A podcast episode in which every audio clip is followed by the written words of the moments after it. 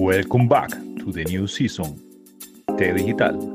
Your host name is Randy Valverde. Let's talk about technology.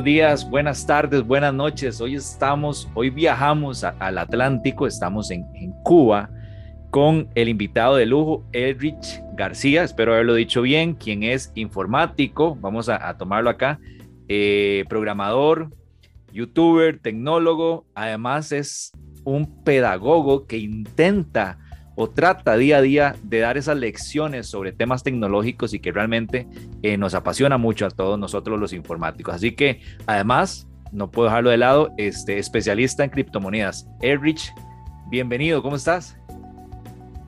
Muy buenas tardes, Randy. Muy, un saludo afectuoso a todos, los, a todos los que están escuchando el podcast en estos momentos. Bueno, sí, es un placer para mí estar hoy acá compartiendo contigo y, bueno, desde Cuba, desde La Habana, Cuba, comentando y, debatiendo. Muy bien, nuevamente bienvenido y gracias, Erich. Este, me has hablado de una advertencia, ¿verdad? Que hay que tomar en cuenta y empecemos con esa advertencia que me mencionaste. Y realmente cuando hago, cuando hago este tipo de encuentros internacionales o este tipo de debates internacionales a través de las redes, lo primero que tengo que advertir es lo siguiente.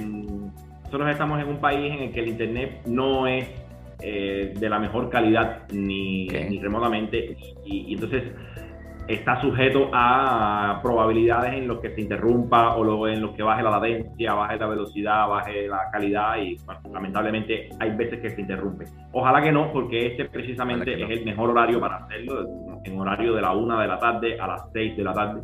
Así que esperemos que todo salga bien. Gracias, Derich, nuevamente. Nosotros hemos estado haciendo un recorrido por Latinoamérica hablando sobre las realidades tecnológicas. Eh, esto porque yo acá como desde Costa Rica me, cuestionaba qué tan mal estamos. O sea, me hacías la pregunta negativa porque se está hablando no más digitales, eh, se vienen las elecciones y ya quedan dos candidatos. Entonces, ¿qué tan mal está Costa Rica? Pero quisiera saber qué tan mal estamos en Latinoamérica porque tenemos un mundo de oportunidades. Así que la primera pregunta, Erich, Cuéntanos, ¿cómo es, ¿cuál es tu realidad tecnológica? Ya hablaste que la conectividad eh, es una limitante, es solo un proveedor. Cuéntanos un poquito. La realidad en Cuba es la siguiente. Nosotros tenemos un proveedor de telecomunicaciones conocido como ETEXA y, y, dicha empresa provee los servicios de voz, de audio, de SMS y bueno, desde el año 2016 el acceso a Internet. Digo año 2016 y suena, suena utópico, suena, suena novelesco porque eh, realmente el Internet en Cuba viene, viene masificándose a pasos muy lentos. Entonces, lo que sucede es lo siguiente, en la época del año, de, de, la década de los 90, de la década de los 2000, no todo el mundo tenía Internet, solamente existía Internet en las universidades y el Internet doméstico, el que se conoce como la última milla, donde los usuarios, pues, desde su casa se pueden conectar, no existía. Solamente aquellas personas que eran académicos, profesores universitarios o personalidades científicas o personalidades con algún cargo muy especial que tuviera ese privilegio de tener Internet en el hogar. Ni, ni remotamente Internet en el móvil, Internet en el, en el celular vía datos móviles. Todo este fenómeno de muy escasa, muy escasa penetración de Internet en Cuba da un vuelco brutal en el año 2016 a partir de, bueno, mm, históricamente, no sé si en, Costa Rica sea muy, muy actual todo el fenómeno político en Cuba, pero todos conocemos que en el año 2016 hay una apertura en las relaciones Cuba-Estados Unidos y bueno, Obama visitó Cuba y, se apreció una ligera apertura tanto quizás política como tecnológica. Y a lo mejor una de las características es que eh, en esas negociaciones pues se le brindara mayor acceso a Internet a los cubanos. Es por eso que en esta época, año 2016, 2017, 2018, se crea toda la infraestructura del país para ofrecer Internet vía Wi-Fi en determinadas plazas y determinados parques de, de toda Cuba. Entonces, era un, yo recuerdo en aquella época que era un hito mencionar que ya tenemos 200 parques con Wi-Fi, 300 parques con Wi-Fi, 400 parques, 500 parques. Era una, una estadística que se iba llevando poco a poco donde los cubanos podían acceder, no en su casa, pero sí trasladarse hacia una plaza o un, monumento, en determinados lugares prefijados por esta empresa, en los que acceder a Internet vía Wi-Fi, no vía datos móviles. Los precios y los costos de este acceso en ese momento también eran bastante elevados, hasta que en el año 2018, 2000, finales del 2018, ya se comienza la integración de Internet vía datos móviles con precios tampoco, tampoco muy, muy favorables, pero ya se empezó a adoptar la tecnología 3G en el año 2018 en 3G. Y 3G en el año 2018 en Cuba. Ok. ¿Qué sucede con esto? ¿Cuál es la característica que a mí me, me fascina desde el rol pedagógico y desde el rol de entusiasta de la tecnología? Claro. Y es que brincamos de no tener nada a tener correo electrónico en el año 2017, 2016, 2017. Luego brincamos en el año 2017-2017 hacia el 2018 teniendo 3G y luego brincamos en el 2019 a tener 4G y luego brincamos a finales del 2019 a tener 4G Plus. Entonces, lo que pasó, lo que pasó drásticamente es que una población de 12 millones de habitantes de no tener nada a de pronto tener en menos de 5 años todo lo que tiene el mundo actual suena maravilloso y suena fascinante, pero trae consigo una brecha y una laguna enorme de buenas prácticas de uso de Internet. No hay educación, no hay cultura, no hay enseñanzas, no hay preparación. el mundo entero lo está viviendo durante 30 años y de pronto la población cubana lo vivió en menos de 5 años. Muy bien. Independientemente que Hubo un momento en la historia del Internet en Cuba, yo supongo que hace, no sé, en, ese inicio de año 2018, 2019, yo recuerdo con, con mucha alegría cómo la velocidad de esa 4G Plus era astronómicamente rápida. Era, bueno, en las estadísticas se comparaba con el Internet de Uruguay, que tiene mucha fama de ser rápido también. Y yo recuerdo que habían picos de bajada de 45 megabits por segundo, que eso ningún cubano se imagina ahora en su celular. Ya en estos momentos hay una saturación brutal porque, obvio, tienes una infraestructura que, que está ofreciendo un servicio, pero ese servicio se está masificando a un ritmo que esta infraestructura no aguanta. Y según las cifras oficiales, ahora mismo hay 7 millones de dispositivos móviles en Cuba, con una población de 11 millones. Es decir, Uf que más del 70% de las personas tienen un móvil y muy probablemente tengan internet. ¿Qué sucede con esto? Que en, los horarios de, máxima, de máximo uso es bastante inestable y es bastante incómodo el uso de, internet por datos móviles. Que es en la noche. Bueno, ah, en la noche. Cuando la gente deja de, trabajar y se quiere comunicar con la familia, etcétera. Ese, es el punto, el, el cuello botella. De 8 de la noche a 11 de la noche es muy, muy, muy complejo el, el, uso de Internet por datos móviles o por Wi-Fi en Cuba. Sin embargo, bueno, ah, son características en las que me imagino que trabajen y me imagino que, que, mejoren y me imagino que, que, superen. A mí me sigue preocupando el fenómeno de eh, esta enseñanza y esta capacitación a la población sobre las virtudes y los defectos que tiene el uso de Internet, los peligros que tiene Internet y bueno, toda esta simbiosis mezclada con el uso de las criptomonedas, mezclada con la, los pagos electrónicos, es, lo que estamos viviendo ahora a un ritmo acelerado en el que tenemos que adaptarnos rápido para poder convivir en Internet con, con la tecnología de esta introducción maravillosa de Rich, porque es bonito que a uno lo pongan en contexto. Eh, efectivamente, cualquiera diría, bueno, en cinco años ustedes eh, pasaron de, de, gatear a correr, ¿verdad? Y, fue bueno, pero se nos olvidó caminar, porque cuando uno aprende a caminar, usted sabe cómo no caerse, cómo no tropezarse y cómo tal vez cuando se corra, se corra de forma efectiva, ¿verdad? Entonces, eh, los temas de educación en privacidad, de uso eficiente de redes sociales, de saber cuánto usar el anonimato, cuándo no, de cuáles lugares son buenos, cuáles no, ¿verdad? Porque el, tema de, la web, ¿verdad? El ciberespacio es increíblemente inmenso.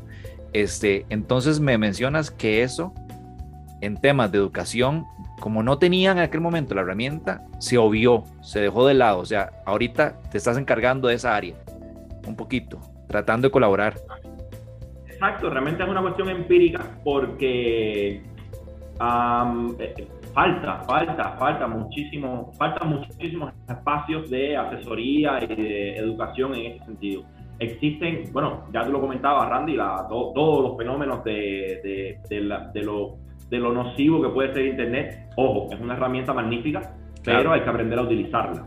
Y, este, este sentimiento de conocer lo que es la privacidad en Internet, lo que es las estafas, lo que es la impersonificación, lo que es el phishing, lo que todo, todas estas características de, de, simplemente ah, olfato. Yo, yo, le llamo olfato a, a, a esta manera en la que los usuarios cotidianos, residentes en Internet, nativos de Internet de hace muchos años, saben diferenciar cuando están en presencia de una estafa o no, o cuando están en presencia de algo macabro o no.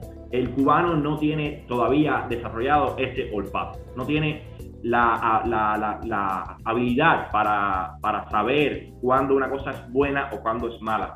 Y bueno, yo me tomé a la tarea, entre como mismo lo hacen otros otras, otras personas, de tratar de enseñar a su manera estas características y estas potencialidades siempre intento explotar lo positivo y lo, y lo maravilloso y todo el proceso de automatización de tareas, de automatización de procesos, de, de cómo la sociedad se puede beneficiar con esto, independientemente de usarlo como ocio, sino, sino de entender que Internet es una herramienta que te permite desarrollarte como ser humano, e, e, establecer negocios o establecer lo que sea.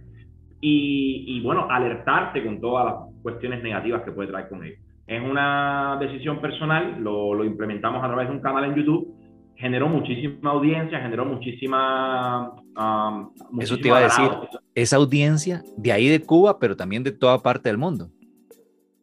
Bueno, es que los cubanos estamos en todas partes del mundo. hay cubanos en Egipto, hay cubanos en, el Polo Norte, hay cubanos en Alaska. el cubano está diseminado por todo el planeta. No hay un lugar en el que vayas y no exista un cubano. Eso es ley. ¿Cómo, ¿Cómo sale tu canal para, para ir también hablando un poquito de eso? El canal se llama Bachi Cubano, es un, es un canal en YouTube, tiene tiene un año y, casi dos años de existencia y, siempre se pensó en ofrecer exactamente ese mismo ah, bueno, ah, graciosamente tiene ahora mismo 80 y pico mil suscriptores, cosa que, que no contábamos con ellos. claro, buenísimo. todo ha sido alegrías, todo ha sido alegrías. La idea fue generar contenido orientado a, primeramente, por una cuestión de aportar valor hacia la compraventa de, de insumos tecnológicos. Cuando digo aportar valor estoy hablando de, normalmente en los canales de ventas habituales, pues usted monta un sitio web online, vende a través de internet y, punto. En Cuba existe una, una, plataforma muy popular conocida como Rebolico, en lo que las personas a nivel de tipo Craigslist, okay. tipo, um, no es tan avanzado como un como un mercado libre, pero, pero sí existe un Craigslist en el que la gente publica y compra, vende lo que necesite o productos de segunda mano o lo que sea. Entonces, una de las características de, de Internet como herramienta maravillosa es que tú puedes crear comunidades, aportarle valor a esas comunidades y posteriormente pues basar eso en un modelo de negocio en que puedes vender productos o, o tecnología.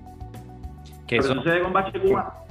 eh, así empezó el canal de YouTube, haciendo reviews de teléfonos, haciendo unboxing, haciendo comparativas, haciendo análisis mm, tecnológico de, de, lo que nosotros acá en Cuba podemos utilizar, sí o no. Pero hay una característica y es que recuerda que el mundo entero vivió una pandemia. Sí, Cuando se vive una pandemia, todo el mercado informal de Cuba está basado sí o sí en esos cubanos que viajan a otro país, compran mercancía y la traen a Cuba a través de los vuelos. Pero si suspendes los vuelos, no hay mercancía. No hay mercado. Y ese mercado informal se deprime, se deprimió a un punto en el que llegó a cero, porque al no haber intercambio de, de mercancías o vuelos, pues no hay un mercado, no, no existe mercado. Y en ese punto, tanto yo como mi esposa decidimos pivotear el sentido del canal hacia la asesoría y la enseñanza y la pedagogía de mm, buenas prácticas en Internet con, bueno, pues eso, mm, alertas, consejos, tutoriales y todo este fenómeno, que fue precisamente eso lo que catapultó o lo que generó mucho despegue en audiencia, porque la gente por lo general no quieren que tú, no quieren sentirse eh, clientes que, a los cuales tú les estás vendiendo un producto. Quieren sentirse gente amigos. atendida y amigos, y, de eso se trata la comunidad, ¿no? Claro. Y bueno, nada, eh, eh, pivoteamos el enfoque del canal hacia la enseñanza, la pedagogía y, la, el brindar mm, mieles. Mieles se le dice en Cuba a este contenido que te regalo gratuitamente, un contenido mm, de, de conocimiento. Y bueno, pues compartimos todo ese conocimiento. Y de hecho, esa fue la, razón. Tengo, antes de entrar a una pregunta puntual este, sobre el canal, voy a hacerte una consulta. Eh, desde Cuba puedes monetizar. O sea, yo sé que para monetizar se ocupan mil suscriptores y cuatro mil horas. Y la pregunta es si puedes monetizar, si resulta, digamos, una, un ingreso razonable para ustedes allá. No, no se puede. Si, mira, en Cuba existen en Cuba existen muchísimos youtubers. Yo te voy a contar todo lo que me pasó a mí y, es la, manera en la que funcionan los youtubers en Cuba. Ok. Desde Cuba no se puede monetizar. Hay leyes que no permiten esto. Y, lo que sucede es que si tú creas, pero sí se puede crear un canal de YouTube, cualquiera puede hacerlo. Lo que sucede es que si tú creas un canal de YouTube y cumples con los requisitos de monetización de YouTube para formar parte del YouTube Partner Program, con mil suscriptores y cuatro mil horas de visualización, ya puedes monetizar. A la hora de monetizar tienes que vincular una, una cuenta de AdSense, pero como eres cubano no tienes cuenta de AdSense. Entonces tú tienes que recurrir a un familiar, a un amigo, a una persona de confianza en los Estados Unidos principalmente o, recomendablemente, para que a, a la cual tú le das acceso exclusivo a tu canal y esa persona vincula su cuenta de AdSense a tu canal y esa persona cobra el, cobra los ingresos que obtenga tu canal en este sentido. Entonces, en mi caso, lo que pasa es que yo le vinculé la monetización del canal a una tía, a una, a una tía política que tengo en los Estados Unidos, y ciertamente, son con la mayor honestidad del mundo, nosotros logramos los mil suscriptores y las 4.000 horas de visualización muy rápido, porque empezamos a generar ese contenido útil para las personas. Y honestamente sí moneticé. Yo no sé si lo pueda decir en el pero hubo, hubo, hubo 3, 4 meses en los que los ingresos rondaban los mil dólares. Qué bueno. En Cuba, mil dólares es muchísimo dinero. Qué bueno. No sé en tu país, pero acá es muchísimo dinero. ¿Qué sucede? que como a los 5 o 6 meses algo pasó con, con, el canal de YouTube o, llegó a oídos de, del equipo técnico de YouTube o no sé qué pasó porque no te lo dicen, pero sencillamente nos cancelaron la monetización. Entonces, ahora mismo es un canal que no monetiza. Yo sigo creando contenido porque el objetivo principal siempre fue mm, enseñar, pero, pero desgraciadamente ahora mismo no está monetizando y una de las razones, o no es una de las razones que la razón fundamental es esa, que al parecer detectaron que, se, el contenido se genera desde Cuba, etc. Qué lamentable. Voy a la siguiente ah. pregunta, ahora sí, Erich. Eh, tenemos ahora acceso a las tecnologías, hay 4G, este, está el Wi-Fi, pero me pregunto, los dispositivos, este, esta misma compañía que te ofrece 4G te ofrece la oportunidad de tener dispositivos, smartphones adecuados, son muy caros. Eh, y después con el tema de, vos mencionaste, eh, productos de segunda mano, ¿qué tan difícil es conseguir estos dispositivos tecnológicos allá en la isla? Sí, la empresa de telecomunicaciones vende dispositivos que ellos certifican que son totalmente compatibles con la tecnología que utilizan, ¿sabes? Las bandas de frecuencia de la 3G, las bandas de frecuencia de la 4G. El fenómeno con esta venta es que tiene dos características. La primera es que lo venden en una moneda, sí, lo venden generalmente en dólares, en, una moneda digital estatal amparada en dólares y lamentablemente todo el mundo no tiene acceso a dólares en Cuba. La segunda característica es que los precios comparados con ese mercado informal, con ese mercado negro que te comentaba que lo sostienen los propios cubanos con, el, con los vuelos que hacen día, día, a día, pues es abismal, ¿sabes? La, la, diferencia entre un dispositivo que vende la empresa y un dispositivo que se vende en el mercado negro nuevo de paquete, pues en cuanto al precio es abismal y en cuanto a las características técnicas también es abismal. La única diferencia es que la venta de un dispositivo en, en mercados informales carece de una garantía comercial de, de, un tiempo o una longevidad que sí la tiene el producto que se vende en, las empresas, en la empresa estatal. Un producto vendido por empresa puede tener seis meses de garantía, mientras que un producto vendido en un mercado informal lo que tiene de garantía, si acaso, son, es una semana. Y en caso de que pase algo con el, con el dispositivo, generalmente tienes que lidiar con otra persona que fue la que te lo vendió y hay un conflicto de, de, falta de transparencia que no lo tiene una empresa con la cual firmaste un contrato, firmaste un documento, etc. De todas maneras, como te decía, de esos 7 millones de teléfonos que ahora mismo tienen las personas en Cuba, yo no te puedo garantizar que 6,5 millones están adquiridos en el mercado informal. no tengo la cifra exacta, pero pero no, no, no existe una, un número mm, eh, largo o un, número considerable de venta estatal de teléfonos comparado con el número de venta informal de teléfonos. Hace poco escuché la frase que dice, no, no lo sé con certeza, pero tampoco tengo dudas de ello. eh, Elrich, muy bien. Te voy a comentar una, una anécdota curiosa. Eh, yo igual soy profesor, me encanta eh, subir a mi canal sobre temas de programación en Java y siempre hay una página que, que referencio que se llama Ecuret. Quisiera saber si es del Estado o si es mantenida, digamos, por, por ustedes mismos, digamos, como cubanos o una asociación, no sé. Pero este, hay muchísima información ahí dentro de la página, ¿verdad? Que es como una Wikipedia y, estoy, bueno, tampoco tengo garantía que es 100% cubana, pero te pregunto, y eso me va a llevar al tema de la educación y las universidades. ¿Qué tanto enseñan la carrera de, tecnologías por allá? Bueno, em, la página web Ecurred es una enciclopedia colaborativa idéntica a Wikipedia. Claro, sí. Pero la característica que tiene es que está alojada y está instalada en servidores universitarios, ergo servidores estatales. Entonces hay una realidad. El contenido y la, y la manera en la que se trata esa colaboración obviamente está, censurada, moderada, moderada y, mm, y no es, no, no es tan colaborativa como lo puede ser otro escenario un poco más ah, libertario, por decir una palabra X. Sin embargo, sin embargo, ciertamente sí existe mucho contenido utilitario, ahí, aunque esté supervisado, aunque esté moderado, aunque esté, ah, vamos a decirle, regulado, sí existe muchísimo contenido de valor que sí lo aporta a la propia comunidad. Yo creo haber sido en algún momento de mi vida colaborador en, en la enciclopedia. Realmente cualquiera puede ser colaborador. Lo que pasa es que las políticas de moderación son bastante severas y son bastante auditadas.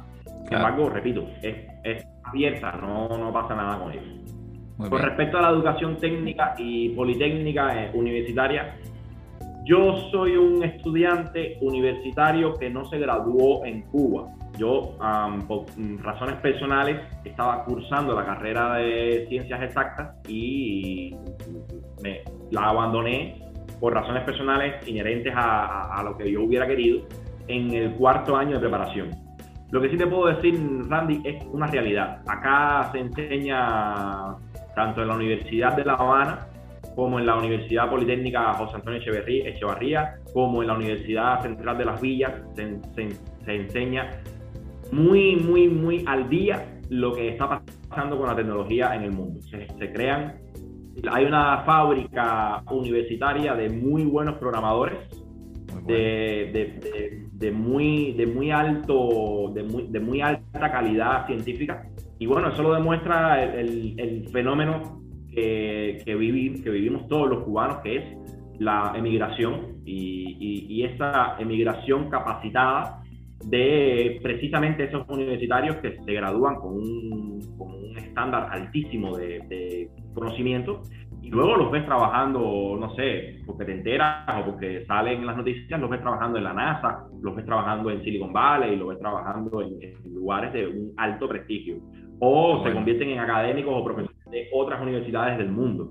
Entonces, yo creo que aunque no sea la, mejor del mundo, sí preparan muy buenos profesionales las universidades cubanas en torno a la programación, en torno a la tecnología. Que hay vicisitudes y que hay carencias, hay miles, pero, pero en, en el ámbito educativo está muy bien, la verdad. Ahí bueno, ya me contestaste la pregunta porque siempre le, lo consulto con los colegas si hay fugas de cerebro. Ya, ya nos mencionaste que sí, pero eh, en el capítulo pasado hablaba con un, con un colega de Nicaragua. Eh, no, no voy a pensar que la situación es la misma, pero bueno, ellos dicen que también están muy... Eh, vos creo que entendés cómo es el régimen, ¿verdad? No nos metamos en política. Entonces ellos se capacitan mucho y tienen la posibilidad de trabajar de forma remota desde Nicaragua y les pagan, ellos ven a ver cómo, ¿verdad? Incluso los bancos sí, sí existen, sí pueden darse esas transacciones. Me hablaba de que pagan impuestos y demás. En el caso de ustedes, ya hay fuga de cerebros, pero hay este, colegas o informáticos o personas que emprenden desde Cuba y pueden recibir pagos, no sé, a través de cuál medio. Buen tema. Mira, en Cuba existen casas de software, que son casas privadas en las que una persona con, en su casa pues ah, prepara un cuarto, lo climatiza, le pone internet, le pone las características de muebles y lo que sea y contrata a cinco o seis programadores y se ponen a desarrollar software para contratos o convenios con, con otros proveedores en otras partes del mundo. Muy bien. Vamos, que literalmente son, son freelancers, son equipos de freelancers que viven en Cuba porque como te comentaba hace un rato, la, la percepción de, del dólar con respecto a la economía nacional, pues es brutal. Si tú cobras en dólares y recibes un salario en dólares, por muy modesto que sea, es dinero en Cuba. Claro. Me imagino que pasa igual en la India, me imagino que pasa igual en Pakistán, ¿sabes? Son, son estos países en los que la mano de obra, si le pagas en dólares, viven muy bien porque el nivel de vida o el costo de la vida es muy, muy barato. Mm. No necesariamente esa, es la, realidad actual en Cuba. Ahora mismo estamos en, medio de un reordenamiento económico que, que, esto está bastante complicado. Pero, volviendo al tema, sí existen muchísimos cubanos que tienen casas de software, tanto individuales como colectivas, en los que sí están trabajando para empresas extranjeras contra la creación de proyectos o creación de, de lo que sea. el fenómeno de todo esto es el pago. Y es que en Cuba, a diferencia de otros países de Latinoamérica, no existen canales de pagos mm, formales. Okay. No existen.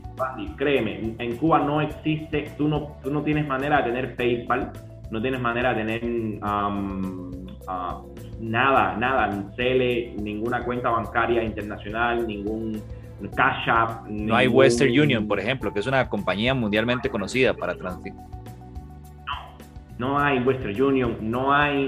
Um, Teledólar. cualquier, cualquier, fintech que se te ocurra, cualquiera, cualquier nombre de fintech que se te ocurra, ahora mismo no existe en Cuba, no puedes utilizarlo en Cuba. O sea, todo tiene que pasar por el banco estatal.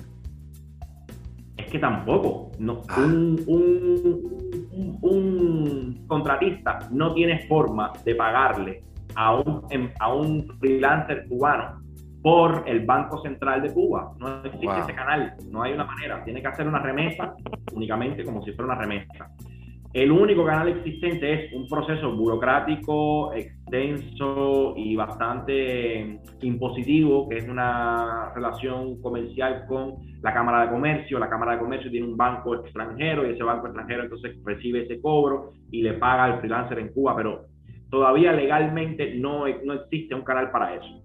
¿Qué es lo que hacen los cubanos? Los cubanos sencillamente, pues lo mismo que haría un youtuber que necesita cobrar los ingresos de Google AdSense conversa o conecta con una persona en el exterior que recepcione ese pago, que le preste o que le alquile momentáneamente una cuenta de PayPal, una cuenta de Cele, una cuenta de Skrill, una cuenta de Coinbase, una cuenta de, cualquier mecanismo de pago. Y cuando él hace el trabajo que le pagan, en realidad no le están pagando a él, le están pagando a, otra persona. Y esa otra persona luego se encargaría de o mandarlo en efectivo hacia Cuba mediante un avión o hacerle una remesa mediante una empresa remesadora. Pero en realidad un pago directo entre un contratista y un contratado en Cuba es imposible hoy. Y ese fit de la remesadora supongo que es alto. Sí, también, exacto. Ahí se incurren, ahí, ahora mismo hay toda una capas y capas y capas de intermediación que, por supuesto, afectan al destinatario final. Todo este fenómeno y me imagino que en algún momento lo toquemos, todo este fenómeno se anula y se acaba y termina y se resuelve con el uso de las criptomonedas. A eso íbamos. Esa es una de, de, las bondades que tiene. A eso íbamos. Eh, bueno, nada, pero, pero ahí, a, eso íbamos precisamente. Voy a tomar en cuenta un país que, que ya oficializó la criptomoneda formalmente, como es el, el, Salva, el, el Salvador, ¿verdad? ellos tienen una moneda local e incluso pueden pasar de Bitcoin a la moneda local, es la única que aceptan. En el caso de ustedes, bueno, ya sabemos que también en El Salvador tenían wallets. ¿Cómo sucede en Cuba? ¿Ustedes tienen wallets? ¿Todos los comercios tienen wallets? ¿Intercambian Bitcoin o la, o la criptomoneda particular? Cuéntanos un poquito cómo se da la dinámica. Mira, la dinámica en Cuba ahora mismo está bastante arcaica. Es, una, es un fenómeno que, que vuelvo y repito, dentro de esos cinco años que te conté de penetración de, tecnología, Internet, estamos viviendo este último año de comprensión y de asimilación de Bitcoin y sus aristas. Y bueno, nada, se está utilizando muchísimo como medio de pago entre eh, socios extranjeros hacia personas en Cuba. Ese medio de pago se puede utilizar tanto en remesas como en productos o servicios como en uh, contratos por este tipo de desarrollo de software o de lo que sea. Sin embargo, no. Perdón. Remesas. Entonces, si yo tengo una moneda, eh, hay una casa remesa en Cuba que la puede intercambiar. Sí, pero no es estatal.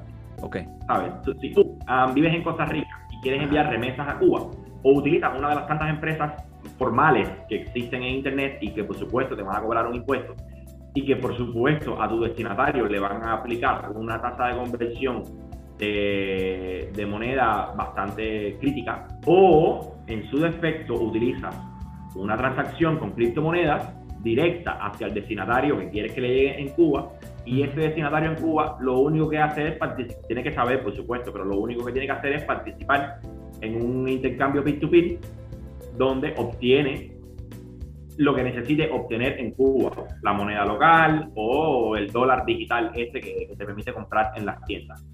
Okay. Ya esto genera otro fenómeno y es que, como te decía, no existe una institución gubernamental que te haga el cambio de criptomoneda a dólar como pasa realmente en El Salvador. Esto, quien lo hace, es un mercado informal. Oferta y este demanda. Sí, oferta y demanda, literal. Es oferta y demanda literal. ¿Qué sucede? Que la tasa de cambio oficial en estos momentos de Cuba es de 24 pesos por un dólar. Y la tasa de cambio informal de Cuba fluctúa entre 95 y 100 pesos por un dólar. Si te das cuenta, estamos hablando de un casi 400% de diferencia. Claro. ¿Y con el Bitcoin? y con el Bitcoin es más fascinante todavía. Porque cuando el cubano, sí, eh, te vas, te vas a, esto te va a gustar. Cuando el cubano tiene el dólar, el billete en su mano, tuvo que pagar, por un billete de 100 dólares, tuvo que pagar 9.500 CUP. Sin embargo, el dólar Bitcoin cotiza uno o dos pesos más que el dólar billete. Eso yo creo que donde único sucede es en Cuba, en, la única parte del mundo en la que el dólar Bitcoin vale uno o dos pesos más que el dólar billete es en Cuba. Y la razón es muy sencilla. La razón es muy sencilla.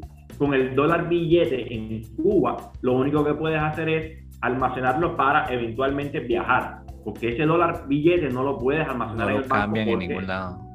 Se lo acepta. Entonces, oh, la única finalidad del dólar billete en Cuba es como reserva de valor o como instrumento para viajar a otro país y, bueno, comerciar en otro país, dado que el Banco Central de Cuba, por limitaciones que tiene ahora mismo, no te lo acepta, no tienes manera de depositarlo. Sin embargo, Bitcoin sí tiene más utilidad, sí puedes hacer más cosas con él, sí puedes interactuar en otros escenarios que te dan más libertad y te dan más opciones. Con Bitcoin también puedes viajar a otro país. Con Bitcoin puedes ah, intercambiarlo en el momento en que desees, en ese mercado informal. Puedes pagar en negocios que te aceptan Bitcoin y la dinámica de uso de Bitcoin es tiene mucho más, mucho, mucho, es un abanico mucho más abierto que el actual con el dólar billete. ¿Qué tantos negocios?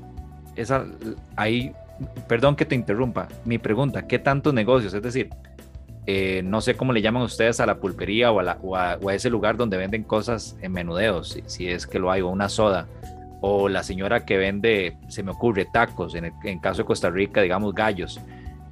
¿Qué tantos negocios aceptan esa, esa criptomoneda? Todavía, todavía, mira, yo recuerdo los videos aquellos de, de la, de, bueno, del año pasado, de septiembre, octubre, en El Salvador, de, de este señor en la bicicleta y que de pronto frena en la bicicleta, te abre un cajón que tiene detrás de la bicicleta y te enseña unas empanadas y te vende las empanadas a 25 eh, centavos dólar o eh, no sé cuántos satoshis en la billetera Chivo.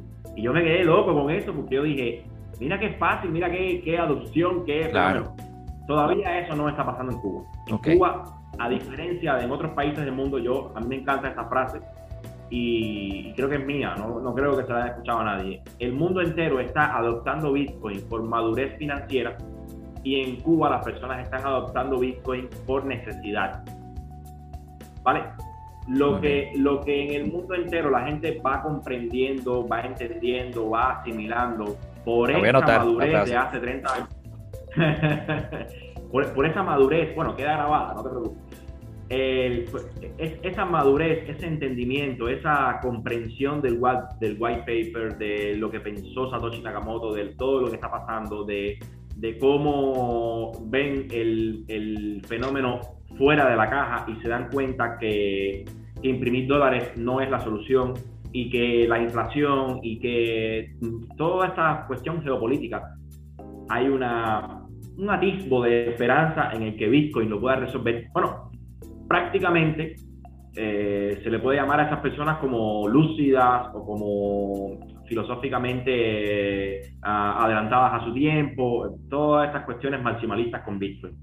Lo que está pasando en Cuba no es que las personas estén entendiendo este concepto o estén dándose cuenta del refugio de la inflación en Cuba tiene que ser con Bitcoin porque es la madurez. No, no, no. Es que o lo haces así o, o, te sale mal, ¿sabes? Tienes que hacerlo porque necesitas, tú necesitas Bitcoin para um, poder participar en el mundo y poder refugiarte en ese ecosistema.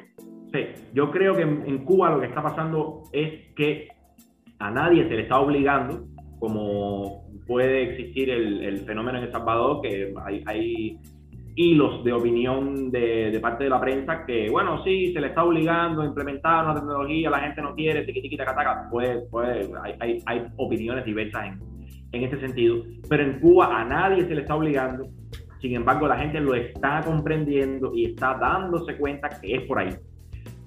Contabilizar ahora mismo la cantidad de negocios que están aceptando Bitcoin en Cuba es dificilísimo porque no existe una, un censo abierto ni existe una, un directorio. bueno, sí, hay directorios que lo, que lo emplean, pero obviamente un negocio que, que repara celulares o un negocio que vende pizza no, no tiene la preocupación o no le interesa ir a darse de alta en un directorio de negocios en Cuba que aceptan, que aceptan Bitcoin. Sin embargo, estas personas que, que por lo general se dan cuenta de ello y quieren internacionalizarse, quieren globalizarse, quieren que sus pizzas se las compren desde Francia o desde Canadá y que esas pizzas se las hacen llegar a un familiar en La Habana, pues entienden que Bitcoin sí es la solución. Qué bueno. Y yo creo que, que, parte de mi línea de trabajo diaria es también esa, es poquito a poquito irle enseñando a la gente sobre criptomonedas. Pregunta, porque hablamos de Bitcoin, que es la, principal moneda, eh, la, la, principal criptomoneda, pero hay varias. En el caso de ustedes, eh, ¿tienen referencia solo una o también hay varias criptomonedas? Bueno, acá la comunidad eh, mm, está pasando muy parecido a lo que sucede en el mundo. La comunidad entiende a Bitcoin y sabe que es un producto de reserva de valor idóneo, pero también existe muchísimo mercado con el fenómeno de las monedas estables, principalmente. Yo creo que la más popular, yo creo que la moneda estable más popular de, Cuba viene siendo el USDT de la red Tron, de la red TRC20. Ese es el, ese es el, vamos a llamarle, ese es el stablecoin dólar de Cuba. Aunque también existen comunidades muy amplias con el tema de, Ethereum y la moda actual de los NFT. Hay artistas que están viviendo literalmente una, no, no, vamos a decir lujosa porque es un adjetivo bastante eh, fuerte, pero están viviendo una vida muy, muy cómoda en Cuba gracias a los NFT, gracias a ese comercio, tanto de obras de arte como los famosos juegos estos Play to Earn. Eh, sabemos que el precio de las criptomonedas a nivel mundial es muy variante, ¿verdad? Fluctúa mucho. Bueno, hay algunas que son estables, pero digamos el, Bitcoin, ¿verdad? Se disparó, ahorita viene de bajada, yo no sé si ya llegó a un precio estable, pero el tipo de cambio para ustedes, en términos generales, sea el dólar de papel o el Bitcoin, ¿se mantiene o igual fluctúa? Bueno, el, como te decía, hay una característica. La, de hace dos años para atrás, el tipo de cambio de, Bitcoin y del dólar ha sufrido variaciones que no te imaginas. Cuando la gente no conocía a Bitcoin, cotizaba a por lo menos 5 o 10 pesos por debajo del valor del dólar efectivo. Sin embargo, como te comentaba, en Cuba vivimos desde el año pasado, desde enero del año pasado, un proceso gubernamental que se conoce como reordenamiento, en el que se quita de la ecuación eh, monetaria de Cuba un tipo de moneda conocida como CUP, perdón, como CUC, en el que las personas podían comprar en tiendas especializadas. Se quita, en Cuba existían dos monedas. Yo creo que es el único país en el que existía dicho fenómeno monetario. Existía el peso cubano y existía el peso convertible, que no era más que un alias del dólar. Las, personas no manejan dólares, manejaban este CUC. Este CUC tenía un respaldo, o se suponía que tenía un respaldo amparado en dólares. Y, estos, y ese respaldo en dólares lo garantizaba pues la economía eh, exterior de Cuba, las exportaciones de servicios, las exportaciones de productos, el PIB del país como tal, ¿sabes? la economía que maneja el Estado. ¿Qué sucede? Que igual la tasa de cambio entre el peso cubano y el peso cubano convertible era de 1 por 24, o lo que es lo mismo contra el dólar. Sin embargo, sin embargo, existía el mismo fenómeno. Con el dólar no comprabas en las tiendas y con el CUC sí comprabas en las tiendas. Entonces, curiosamente, el CUC, que es el, dólar, es decir, el la, la, dualidad monetaria del país, obviamente las personas empezaron a ahorrar más en dólares, de verdad, el dólar billete, y aquellos que estaban comprendiendo Bitcoin, pues estaban ahorrando en Bitcoin. Okay. De manera que de manera que el, el precio del dólar y el precio de Bitcoin siempre estuvo separado entre 5 y 10 pesos a favor del dólar.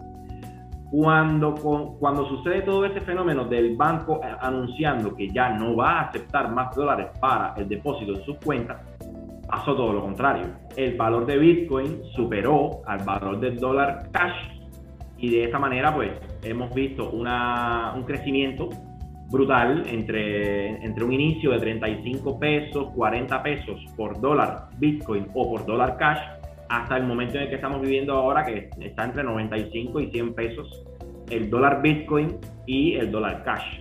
Entonces, sí estamos viviendo una fluctuación, es una tasa de cambio flotante que, que, sí, que se, que, que se sustenta a partir de un precio de oferta y demanda y a partir de lo que pasa en el mercado, tanto internacional como nacional. Erich, para ir cerrando, eh, varios, varios detalles. Bueno, primero, si yo, así muy puntual, si yo quiero un plan de internet, ¿cuánto pago por él? Así un aproximado. Y después que nos hables, vos sos CEO de Keva Pay, como, no sé cómo decirlo, ¿verdad? Y este, cómo lo podemos contactar. En Twitter sale como arroba QVAPAY. Este, pero cuéntanos un poquito sobre esos expendimientos y puntualmente la pregunta que te hice al inicio, ¿cuánto sale un servicio de Internet eh, y cuánto tiene velocidad? Bueno, mira, en el plan que yo compro habitualmente, que viene siendo el, no, no es el más caro, pero tampoco es el más barato. Yo estoy comprando ahora, hay planes de 120, de 120 pesos, okay. de 250 pesos y de 500 pesos el que yo compro, te lo describo, no me sé de memoria a los demás. Eh, deben estar publicados en la página oficial de etexa.cu. Si quieres, después le echas un vistazo. Pero el que yo compro en estos momentos me cuesta 250 pesos y me ofrece 2.5 gigabytes. Déjame ver si te lo puedo enseñar acá en lo que converso contigo. 1, 3, 3, 3, número, llamar. Y. Eso de velocidad.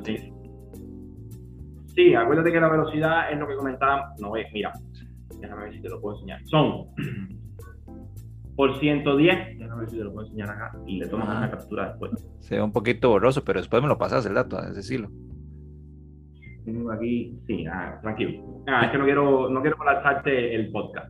tenemos un plan de 110 pesos que te da 600 megas más 800 megas LTE y 15 minutos de llamadas y 20 mensajes. Tenemos otro que es el que compro yo, que cuesta 250 pesos, que te da 1.5 gigas más 2 gigas LTE. Esto, por supuesto, súmalo y, y viene siendo 3.5 gigas de internet por 250 pesos.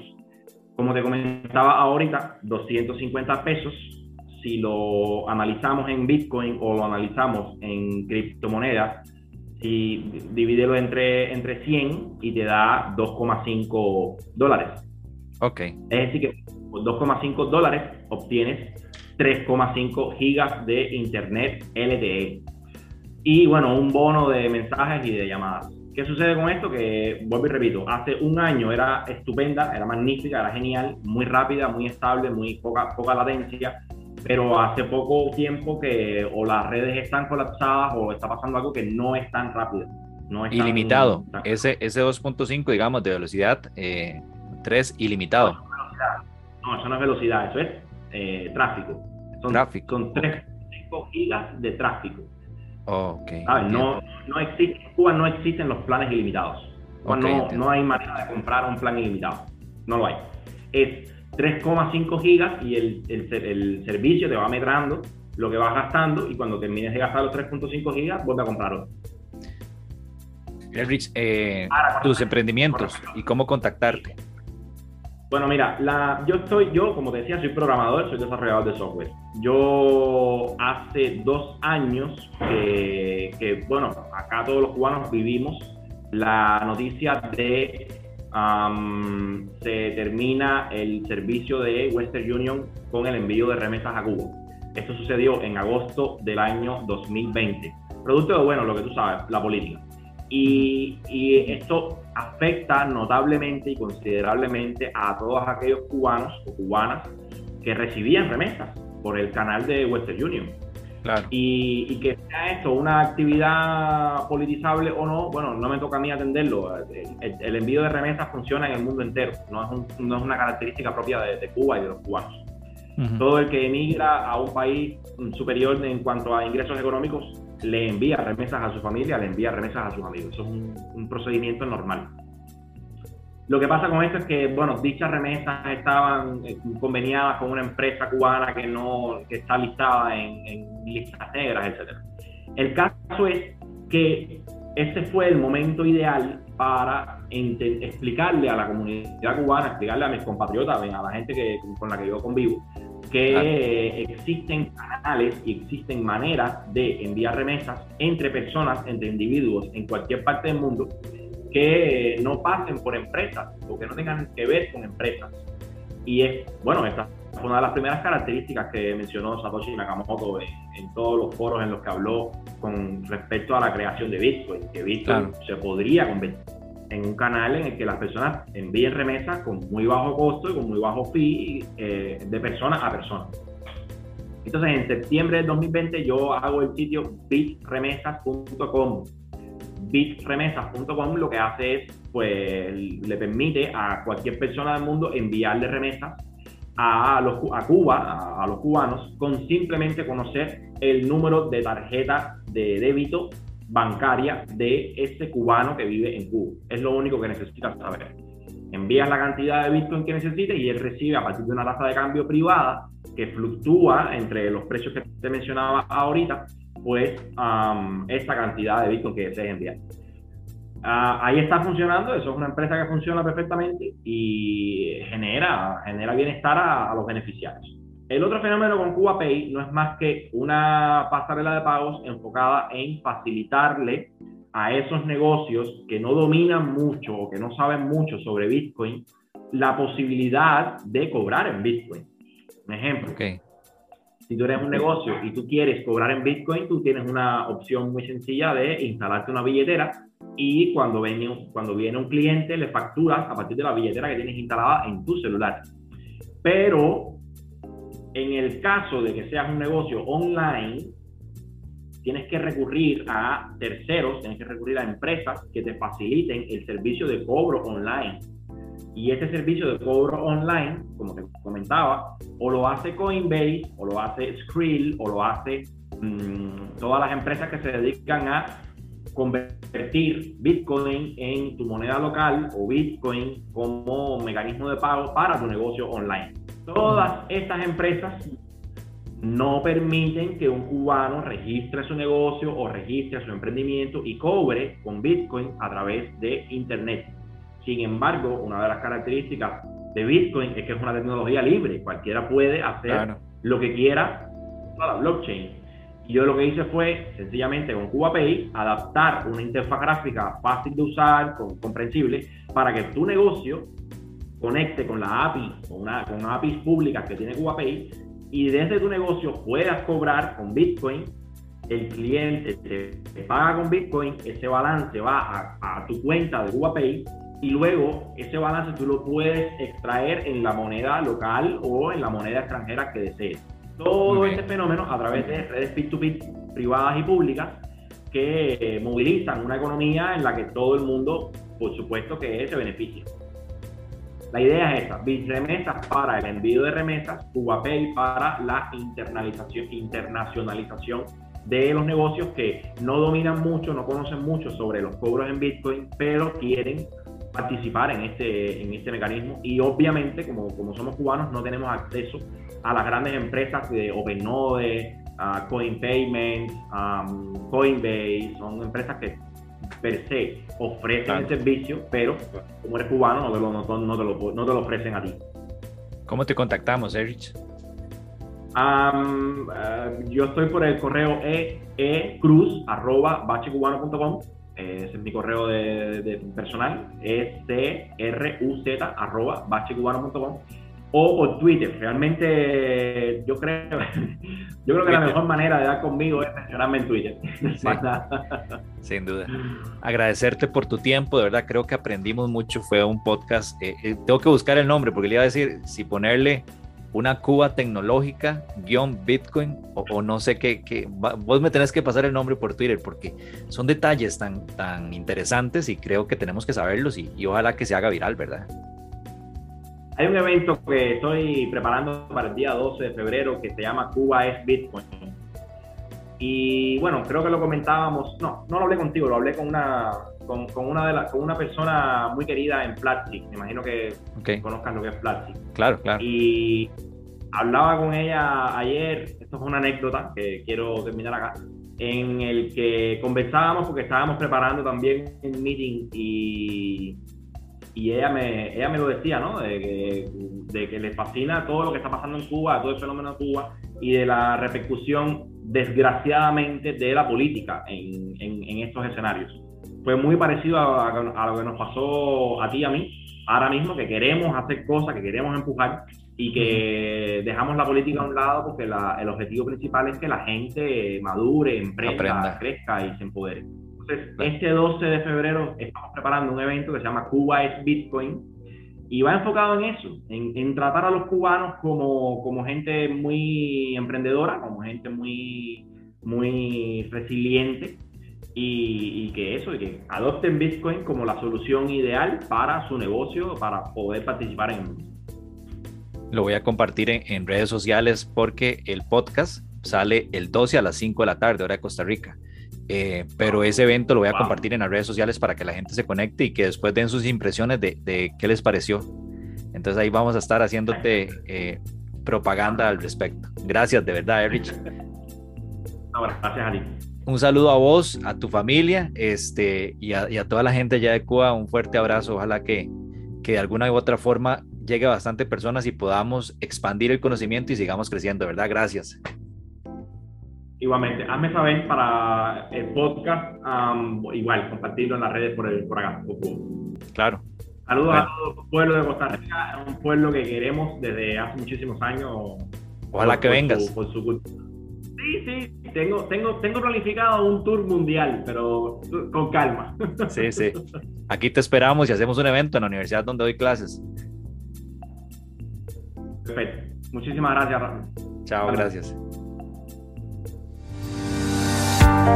Ediciones ENI, con libros especializados en informática Temas desde inteligencia artificial, programación en varios lenguajes, redes, gestión de sistemas, entre muchos otros más. Distribuidor autorizado para Costa Rica, Rodrigo Muñoz. Para información adicional, al 8343-963. Recuerde, editorial ENI. Thank you, thank you, thank you. If you want to follow the podcast and be able to see it with English subtitles, see you on YouTube. find us as Randy Valverde.